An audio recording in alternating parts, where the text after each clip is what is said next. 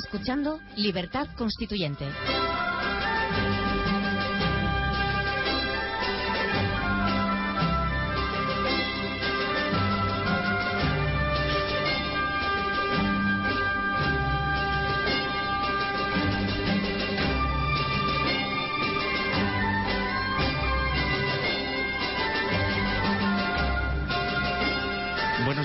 Soy Adrián Perales, son las 9 de la mañana, las 9 y 3 minutos, sintoniza el 107.0 de la FM y va a dar comienzo el debate político.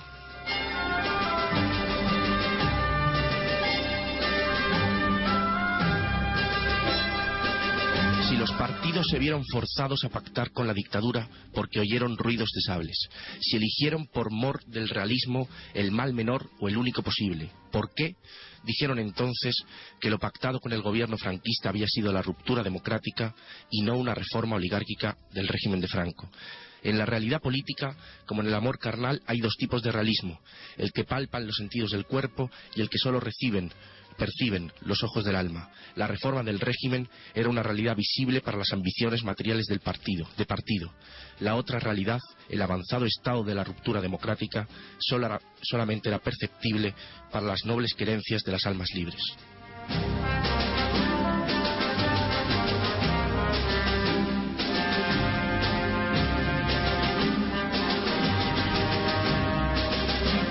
Buenos días, Martín.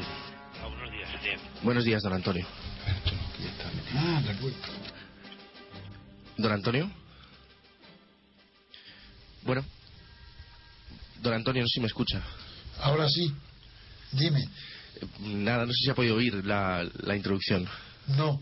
Bueno, no, acabo da de igual. oír, ahora mismo lo pongo. De acuerdo. Bueno, Martín, ¿cómo estás? Hola, buenos días. Pues hemos Bueno, leído... decirme de qué introducción. Pues qué mira, era, era, un, ar- era un artículo que usted escribió en La Razón el 7 de septiembre del 2000 y se llamaba Dos tipos de realismo. Si quiere lo podemos volver a leer. Sí, yo creo que sí. No pasa nada. Así el público se entera bien, el oyente. Dice, si los partidos se vieron forzados a pactar con la dictadura porque oyeron ruidos de sables, si eligieron por mor del realismo el mal menor o el único posible, ¿por qué? Dijeron entonces que lo pactado con el gobierno franquista había sido la ruptura democrática y no una reforma oligárquica del régimen. En la realidad política, como en el amor carnal, hay dos tipos de realismo, el que palpan los sentidos del cuerpo y el que solo perciben los ojos del alma.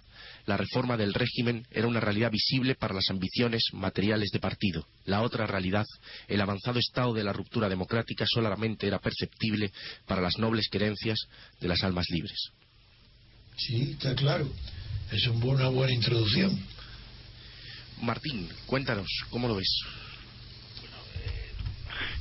Tras haberlo leído, tuve lo único como se llama a las reflexiones que la mala conciencia, en- por una parte, la mala conciencia de los líderes de la transición, ¿no?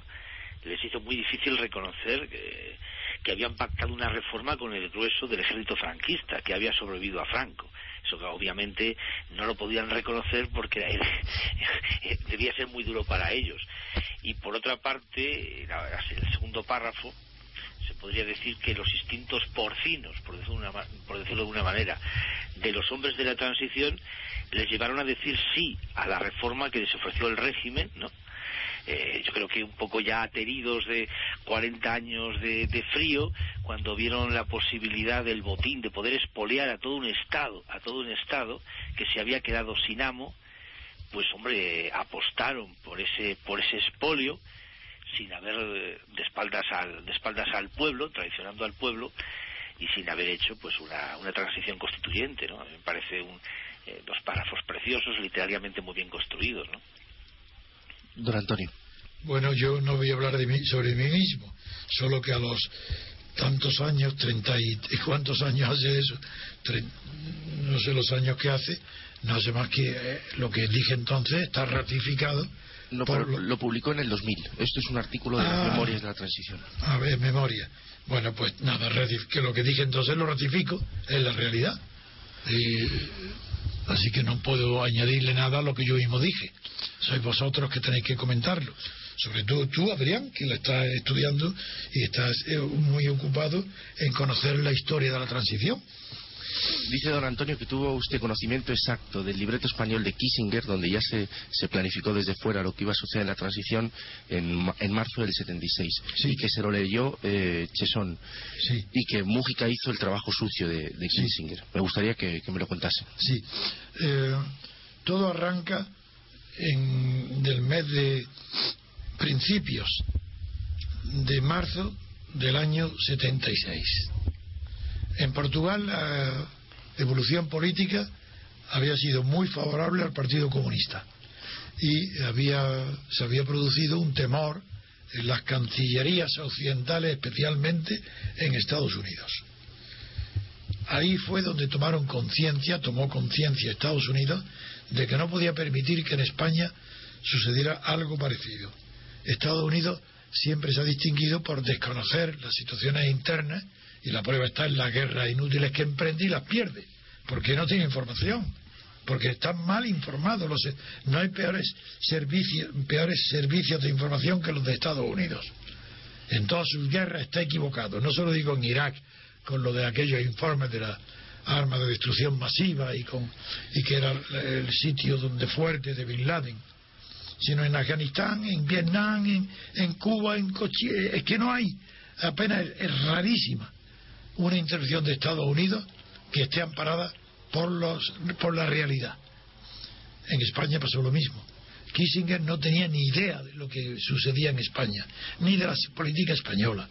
Los embajadores eh, se eh, informan con los gobiernos y en aquella situación de clandestinidad, ¿cómo puede estar informada de Estados Unidos si el embajador solamente tiene la información del gobierno? Imposible. No, hay una diferencia grande.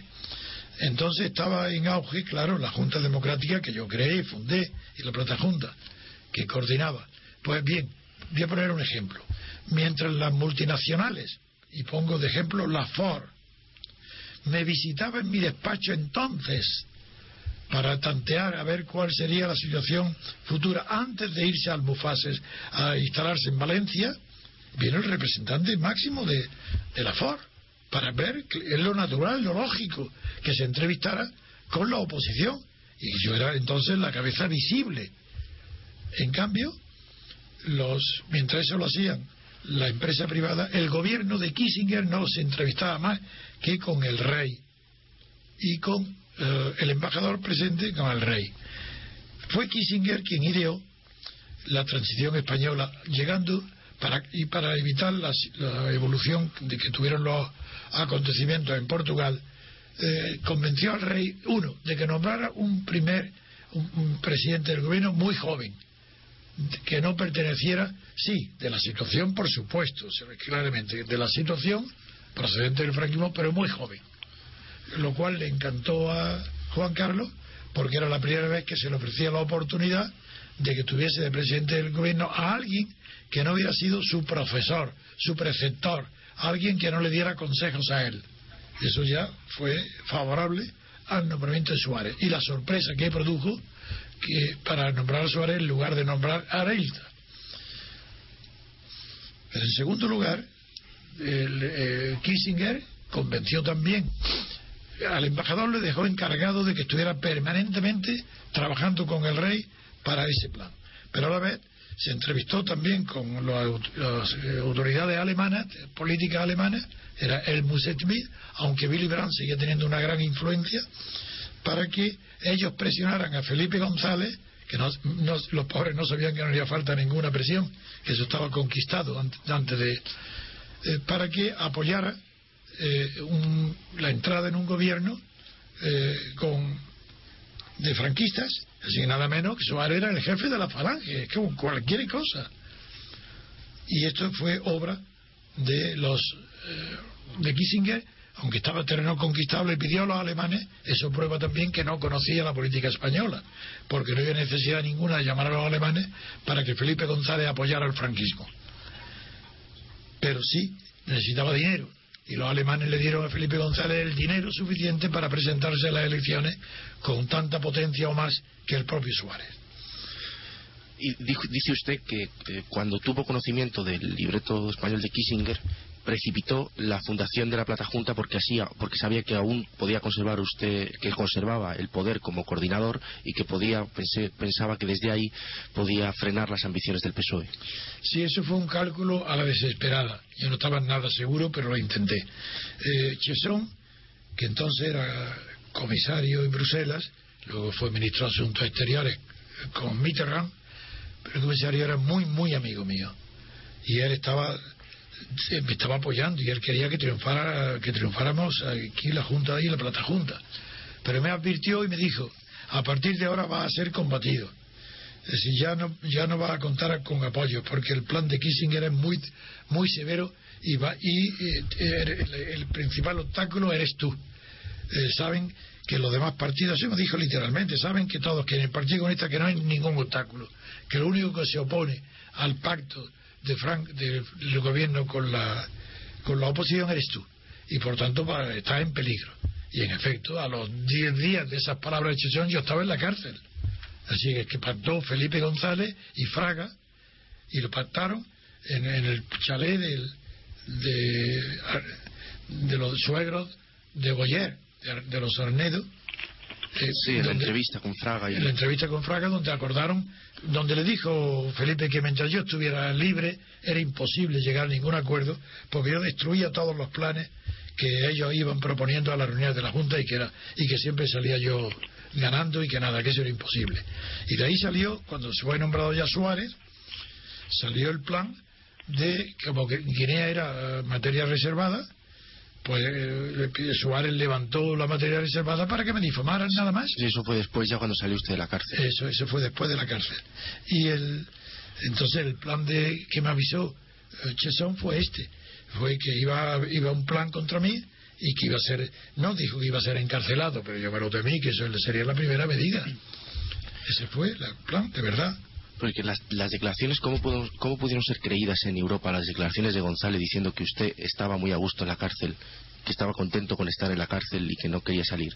esas, esas declaraciones ridículas de González esas, no, primero no fueron publicadas, Europa no, se fueron dichas ah. eh, de palabra por González a la socialdemocracia alemana, a Helmut Schmidt, porque cuando se enteró Chesson y Dumas, que también fue ministro, que era un abogado, pero era corresponsal mío y a la inversa yo de él, era un buen abogado, aunque luego fue un mal ministro. Y el, eh, los dos, tanto uno como otro, dijeron que estaban dispuestos a hacer todo. Chesson, que se iban a romper las relaciones de negociación del mercado común con España mientras yo estuviera en la cárcel. Y Dumas, que estaba dispuesto a venir a Carabanchel a la puerta y dormir allí hasta que yo saliera. Y enterados de estos planes, pues Felipe González alarmó y llamó a, a sus amigos alemanes para decirle que de parte mía, que no hicieran nada, puesto que era favorable para la causa de la oposición que yo estuviera en la cárcel no que yo, no que yo estuviera cómodo, sino que era bueno para la oposición que yo continuara en la cárcel. Martín. Sí, bueno, lo, ha expresado. Vamos, el protagonista de los hechos es, Antonio y obviamente nadie como él conoce conoce la, la verdad. ¿no? Es evidente que la revolución de los claveles en Portugal con del Instituto Agrario y la reforma agraria portuguesa debió asustar muy vivamente a, los Estados Unidos, que, pensaría que Portugal derivaba hacia, hacia una especie de... Recuerdo que fue, Martín, fue el almirante Cutiño, que se llamaba Rojo, Rosa, el almirante rojo. Sí. Entonces, bueno, seguro que, esto asustó muchísimo a los Estados Unidos, que, pensaba pues que la deriva portuguesa iba hacia, hacia el comunismo, o algo así, ¿no? y obviamente entonces extremaron las medidas de seguridad con España porque no pensaban que la, que la, que la, eh, la ruptura española fuera una ruptura de corte de corte democrático y fuera más bien una ruptura de corte comunista, cosa que indicaba pues, pues que no tenían ni idea, tal como eh, lo, ha expresado muy bien Antonio, es que no, que no estaban bien, bien informados.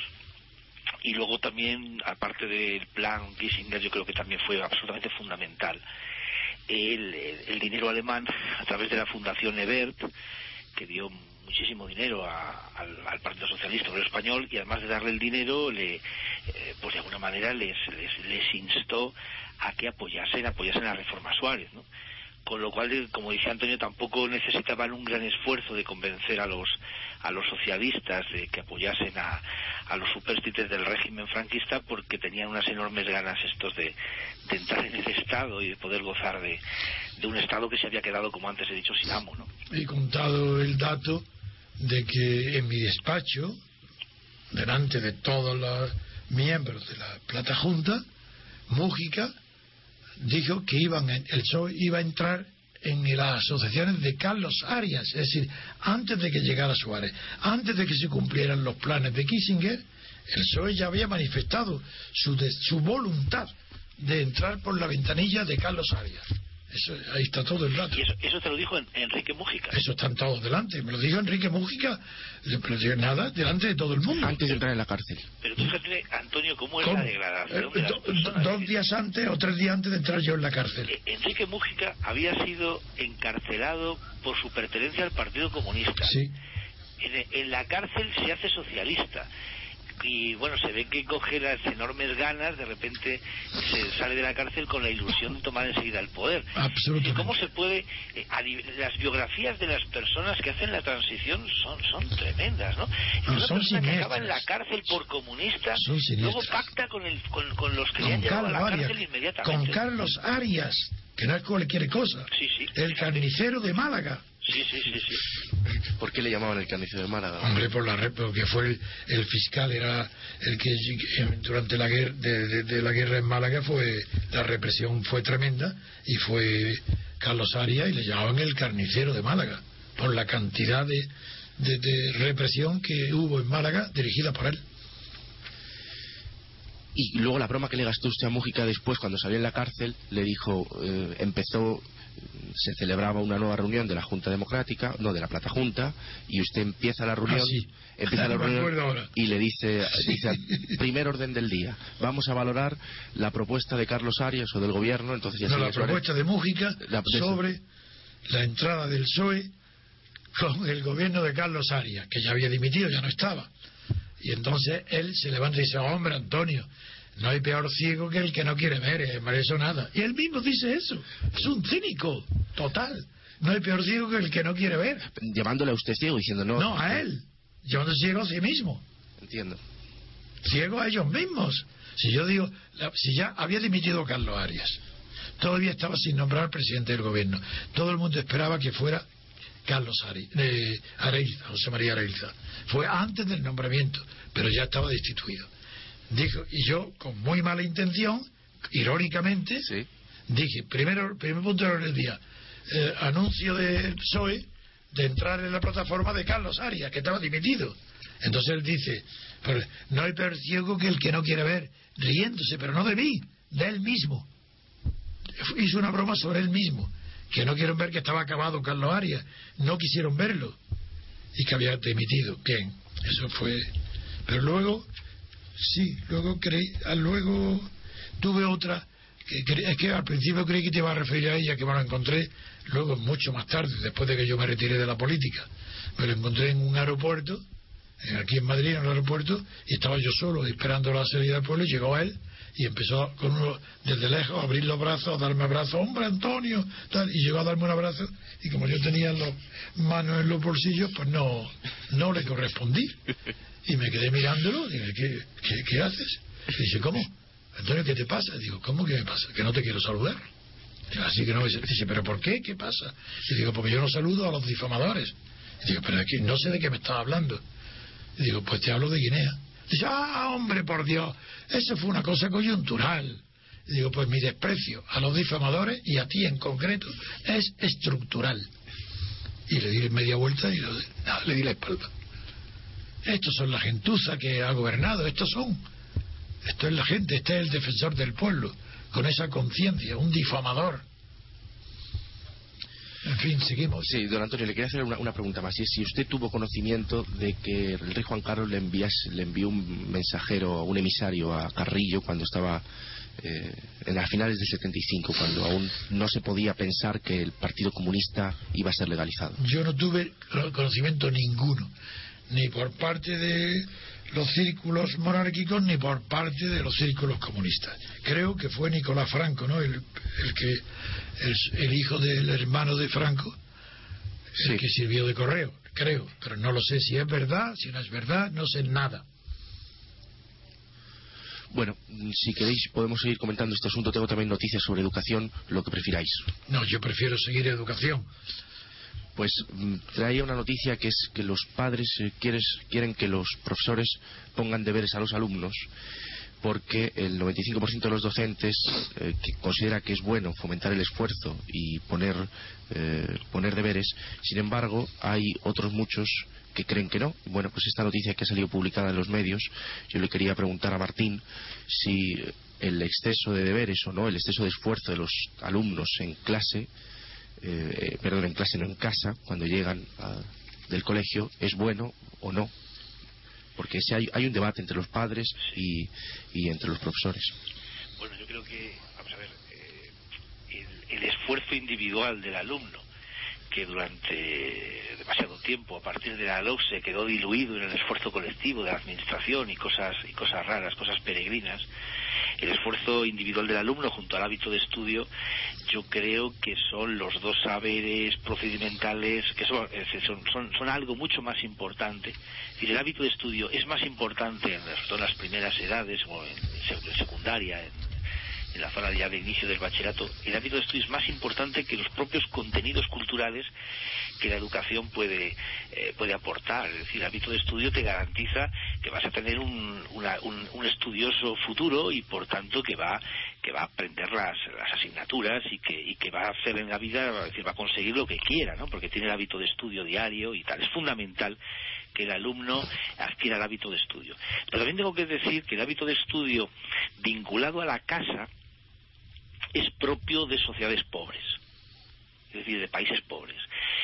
Por ejemplo, en Estados Unidos, por, eh, que, que ha, lo ha tomado ejem, como ejemplo Antonio muchas veces y además con mucha razón, porque conoce bien el tema, eh, como, como paladín, eh, hoy, hoy, está pilotando pues las, las, los mayores hallazgos educativos. Estados Unidos desde hace ya muchísimo, desde siempre prácticamente, no se estudia en, la, en, las casas. Es decir, los alumnos de la high school, por ejemplo, no tienen deberes, pero eso hay que, lo que llaman el homework, no, no, no, no eso hay que un poco, eh, de una manera, analizarlo. El problema, de los, por ejemplo, de los Estados Unidos es que tanto los institutos, las high school, como las propias universidades tienen un aparato, una infraestructura tal que prácticamente tanto los profesores como los alumnos, además eh, digamos que Estados Unidos es el país de la buena organización, de las organizaciones de los departamentos, etcétera, eh, le sirve, le sirve el marco, el marco del instituto o el marco de la universidad para estudiar. Con lo cual las casas en los Estados Unidos son zonas de descanso. El americano, el, alumno americano, lo mismo que el profesor norteamericano, va a casa no a preparar las clases, va a casa a, disfrutar de, de, del tiempo de ocio que tiene.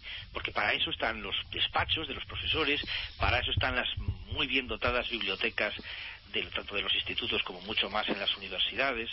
Entonces yo ahí quería decir dos cosas. Primero, que efectivamente el hábito de estudio es fundamental para que el alumno, obviamente uno aprende estudiando, no hay más eh, posibilidades que esa, pero no tienen por qué estar vinculado al, domicilio. Es decir, la estructura educativa debe, debe, debe de alguna manera aportar lugares donde el alumno pueda consultar, pueda consultar todo tipo de libros, pueda estudiar, lo mismo que el profesor.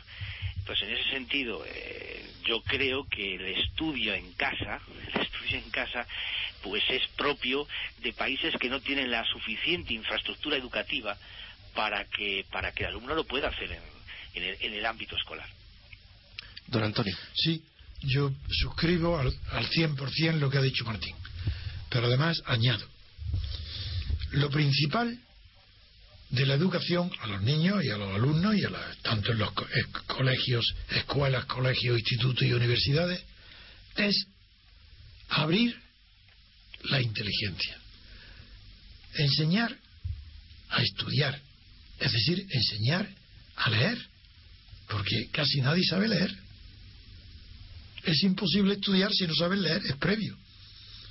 ¿Qué significa saber leer? Pues que hay que comprender las oraciones completas, no apartes, no por impresiones, en que antes de tener un juicio propio tienes que terminar un texto. No te adelantes, no seas listo.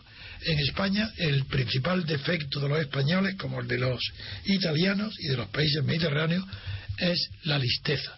Se creen listos. Y por eso es muy frecuente que en los primeros cursos de bachillerato, los compañeros que ves que son los primeros de la clase, que luego son pobres hombres en la sociedad, cuando son mayores han sido unos nada, no han hecho nada, no valen nada, porque son gente lista, pero que no ha aprendido a estudiarse, saben aprenden de memoria los textos, lo cual es horrible porque eso no desarrolla la inteligencia. Es bueno que la memoria es buenísima, pero no basarse en la memoria para el desarrollo de la lógica de la, o a pensar. No, la, memoria es un instrumento indispensable que lo tienes que tener, porque si no, con eso es que no puedes ni hablar. Tienes que tener memoria del significado de las palabras. Pero no, lo principal es el desarrollo de la inteligencia. En consecuencia, no se desarrolla la inteligencia estudiando deberes.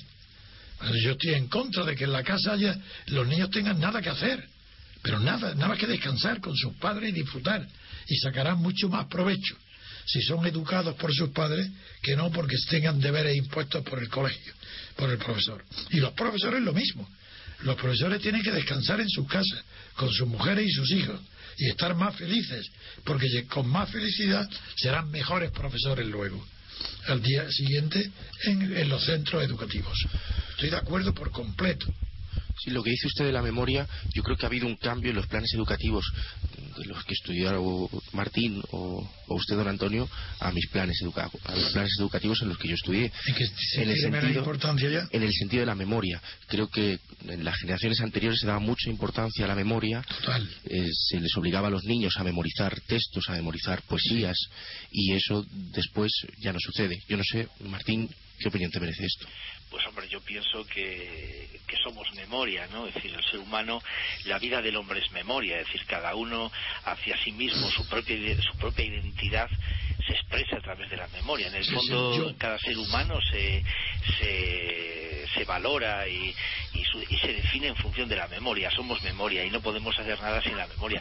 Yo creo que los planes de estudio anteriores eran inteligentes en cuanto que te generan. Yo, tengo un repertorio, lo mismo que los de personas de mi generación, ya no digo nada Antonio, que, que tú hizo un plan todavía mucho más purista eh, de estudios.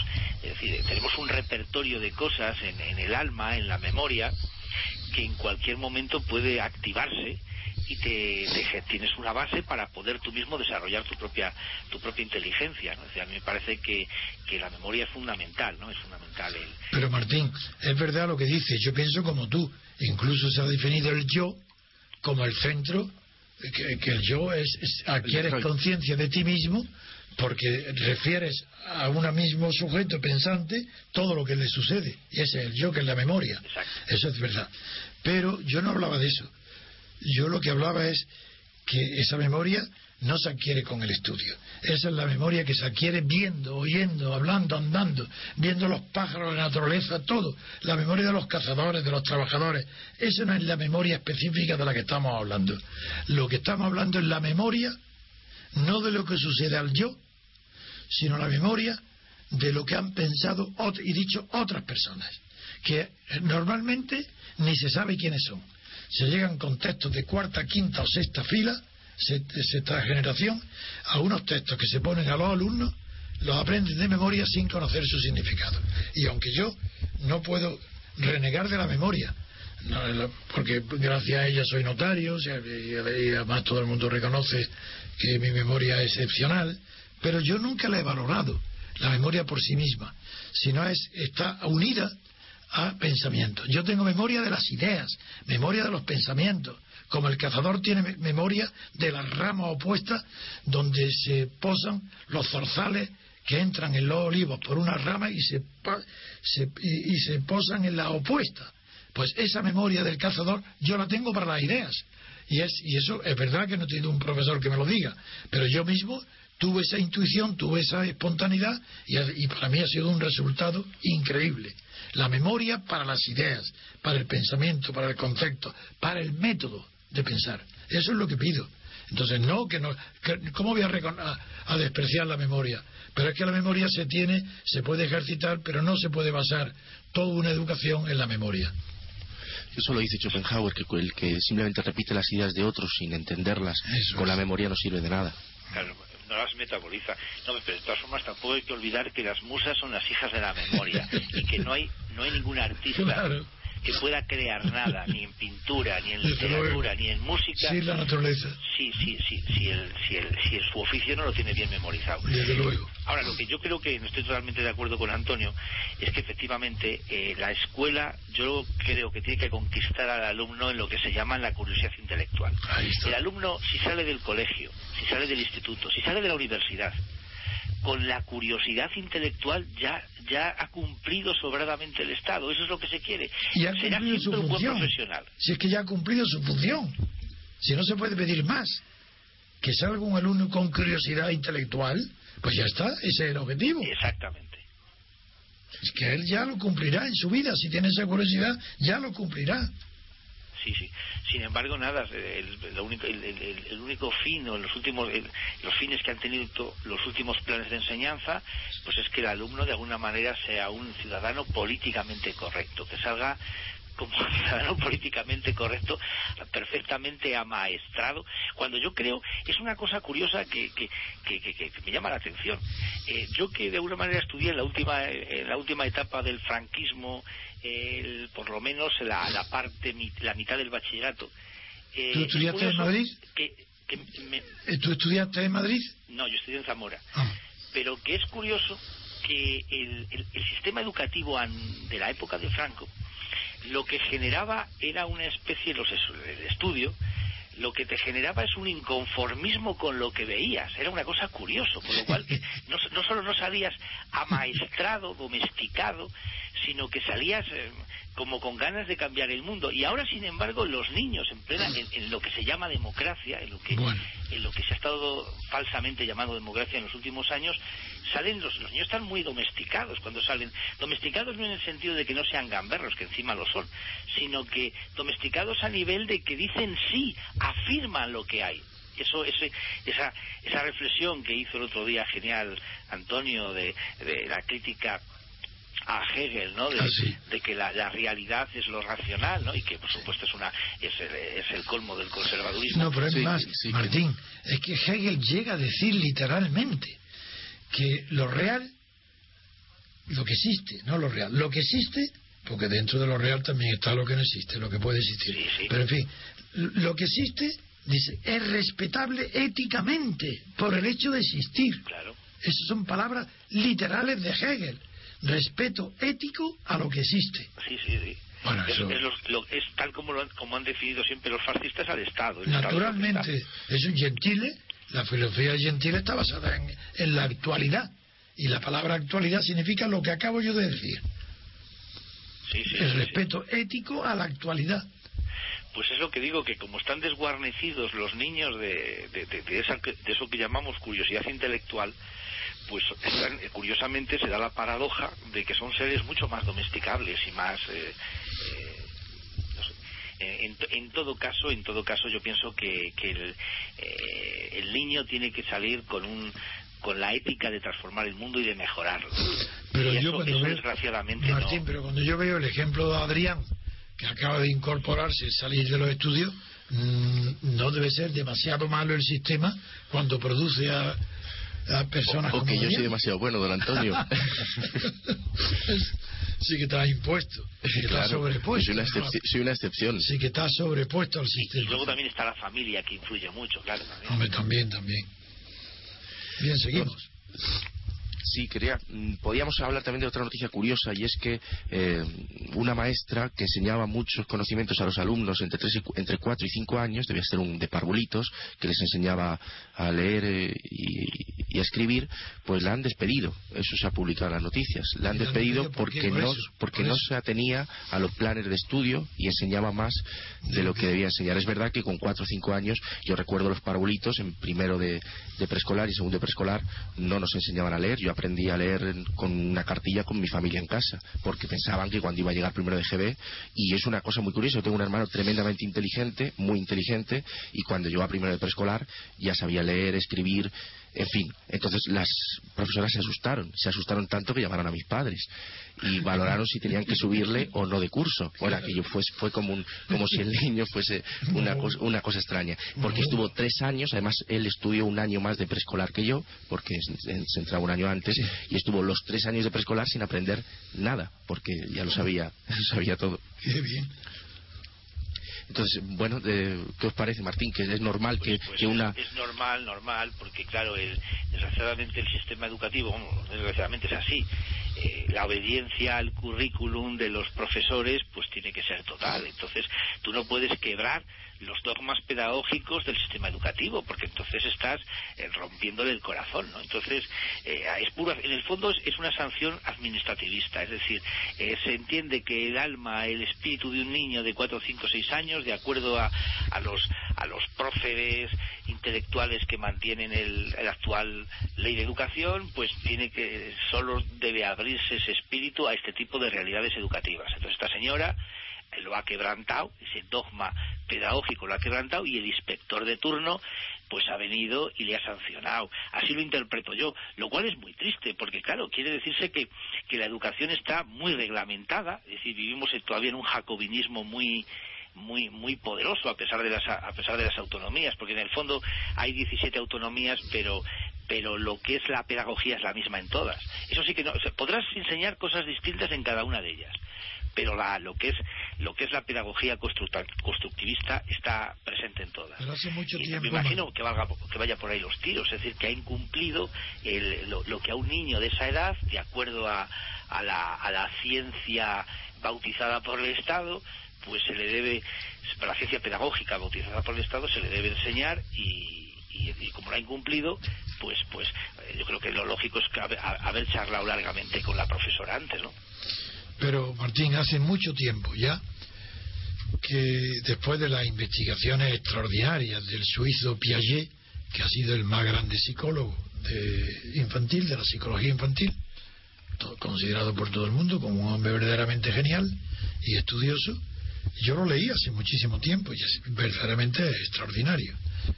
Pues es todo lo contrario. Es decir, que un niño cuanto más precoz, más pequeño sea, menos tiempo, menos edad tenga, mejor está preparado para asimilar idiomas, lectura, escritura y que hay que música y que hay que darle a un niño todo, todo lo que pueda absorber, porque eso es lo que le va a desarrollar su inteligencia, su sensibilidad, todo. Es decir, que no comprendo eh, a quien hay que criticar son a los planes de estudio, no a la maestra. Sí, sí, sí los, eh, sigue siendo igual, ¿no, Martín? Los niños llegan a primero de GB sin saber leer. a primero de primaria. Las partes de primaria infantil, hombre, eh, lo que es evidente es que Piaget y bueno, ya Antonio eh, ahora cuando lo ha, estado hablando es evidente que los niños son una esponja, es decir, no hay mayor esponja, es decir, los que hemos tenido niños cuando son muy pequeñines, es que son una esponja, lo cogen todo, además yo creo que son los los, los seres más listos, del mundo son los niños, yo lo tengo claro, que nos, vamos volviendo tontos a medida que vamos creciendo. En la pura verdad son más listos que la inmensa mayoría de la población. Sí, sí, no, no. Yo, vamos, yo considero a los niños los más listos, los ciudadanos más listos. Y les tratamos como tontos, sí. Eso es evidente. Y, y, entonces, claro, es un momento interesante para aprovechar. Claro. ¿Y no recordáis esa, esa situación de ser niño, darte cuenta de todo y que sin embargo los adultos te traten como si fueses idiota? Pues claro que lo hemos tenido todos los niños. Es, es así. Y, no solamente la manera de hablarnos ya es ofensiva. y yo recuerdo que me molestaba la manera de hablarnos con otro tono de voz. Pero ¿cómo? ocultándote las cosas. No, y hablándote con un tono piadoso, como si estuviese enfermo, como si estuviese muriendo siempre, ole, bonín y tal.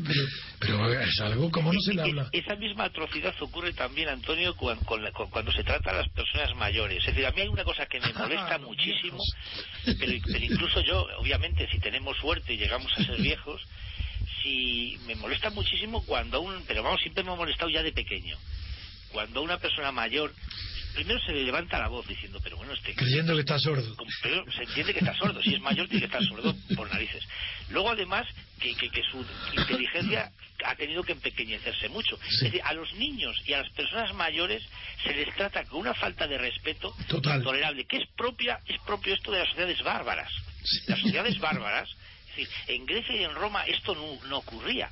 Especialmente el niño y, el, y la persona mayor eran, las personas mejor respetadas y, a las que se, les oía. Primero la candidez del niño está en toda la literatura pedagógica bueno lo vemos en, los filósofos y tal. Y luego y luego la persona mayor como fuente de sabiduría había un respeto tremendo. Y a mí me parece un síntoma de sociedad bárbara la falta de respeto a estos dos extremos de la de la edad que, que, que, ni son tontos ni, ni, ni han perdido las facultades. Pero si la tragedia de la vejez es que no pierde facultades, porque claro, pierde facultades físicas, pero no las pierde intelectuales. Y eso es lo que es desagradable. Porque a un viejo que le gustaría saltar y, y bailar y, como joven, porque no ha perdido, pero intelectualmente está y su inteligencia es superior, porque está en el sumo de desarrollo de su inteligencia. Y si no, si no tiene Alzheimer, de su memoria. Así por eso el drama de las jubilaciones es ese, que cuando se jubilan las personas cuando más útiles son para la sociedad. Si cuando más se necesitan, su trabajo y su actividad es cuando se jubilan. Por eso a usted no le jubilamos, don Antonio. Le traemos aquí, le tenemos de lunes a sábado. No, no, yo no. Yo hasta que no ponga un pie delante de otro horizontal, a mí no. No le jubilan, No me jubilan, no. Además, la memoria, al contrario. Si la memoria cada día es más fresca porque está abierto al mundo, te están entrando novedades, las noticias, todo. Eh, y eso está fertilizando, abonando a la, la memoria está abonando las, los centros neurálgicos, las neuronas donde se, se producen las sinapsis. Cuanto más tengan, mejor. Hay que estar activos para que la memoria no, no caiga. Claro que se pierde memoria, pero es una memoria ridícula la que se pierde, que son los nombres, pero en realidad esa memoria yo no la he tenido nunca. Los nombres extranjeros es que no puedo con ellos. Los pronuncio mal. Algo tenía que tener, don Antonio. Sí, no, de los nombres, no. Ahí fracaso. Pues hasta aquí hemos llegado, queridos oyentes. Son las 9 y 45 van a dar. Muchas gracias, Martín, por, el debate. Pues gracias, Adrián. Todo bien, un programa simpático, agradable. Y Martín, como siempre, eh, como un gran humanista que es, pues expresando ideas que son válidas, aunque eh, por la, para el Estado y para los gobiernos y los partidos políticos las consideran caducadas. Pues muy bien, queridos oyentes, un minuto de publicidad y seguimos en Radio Libertad.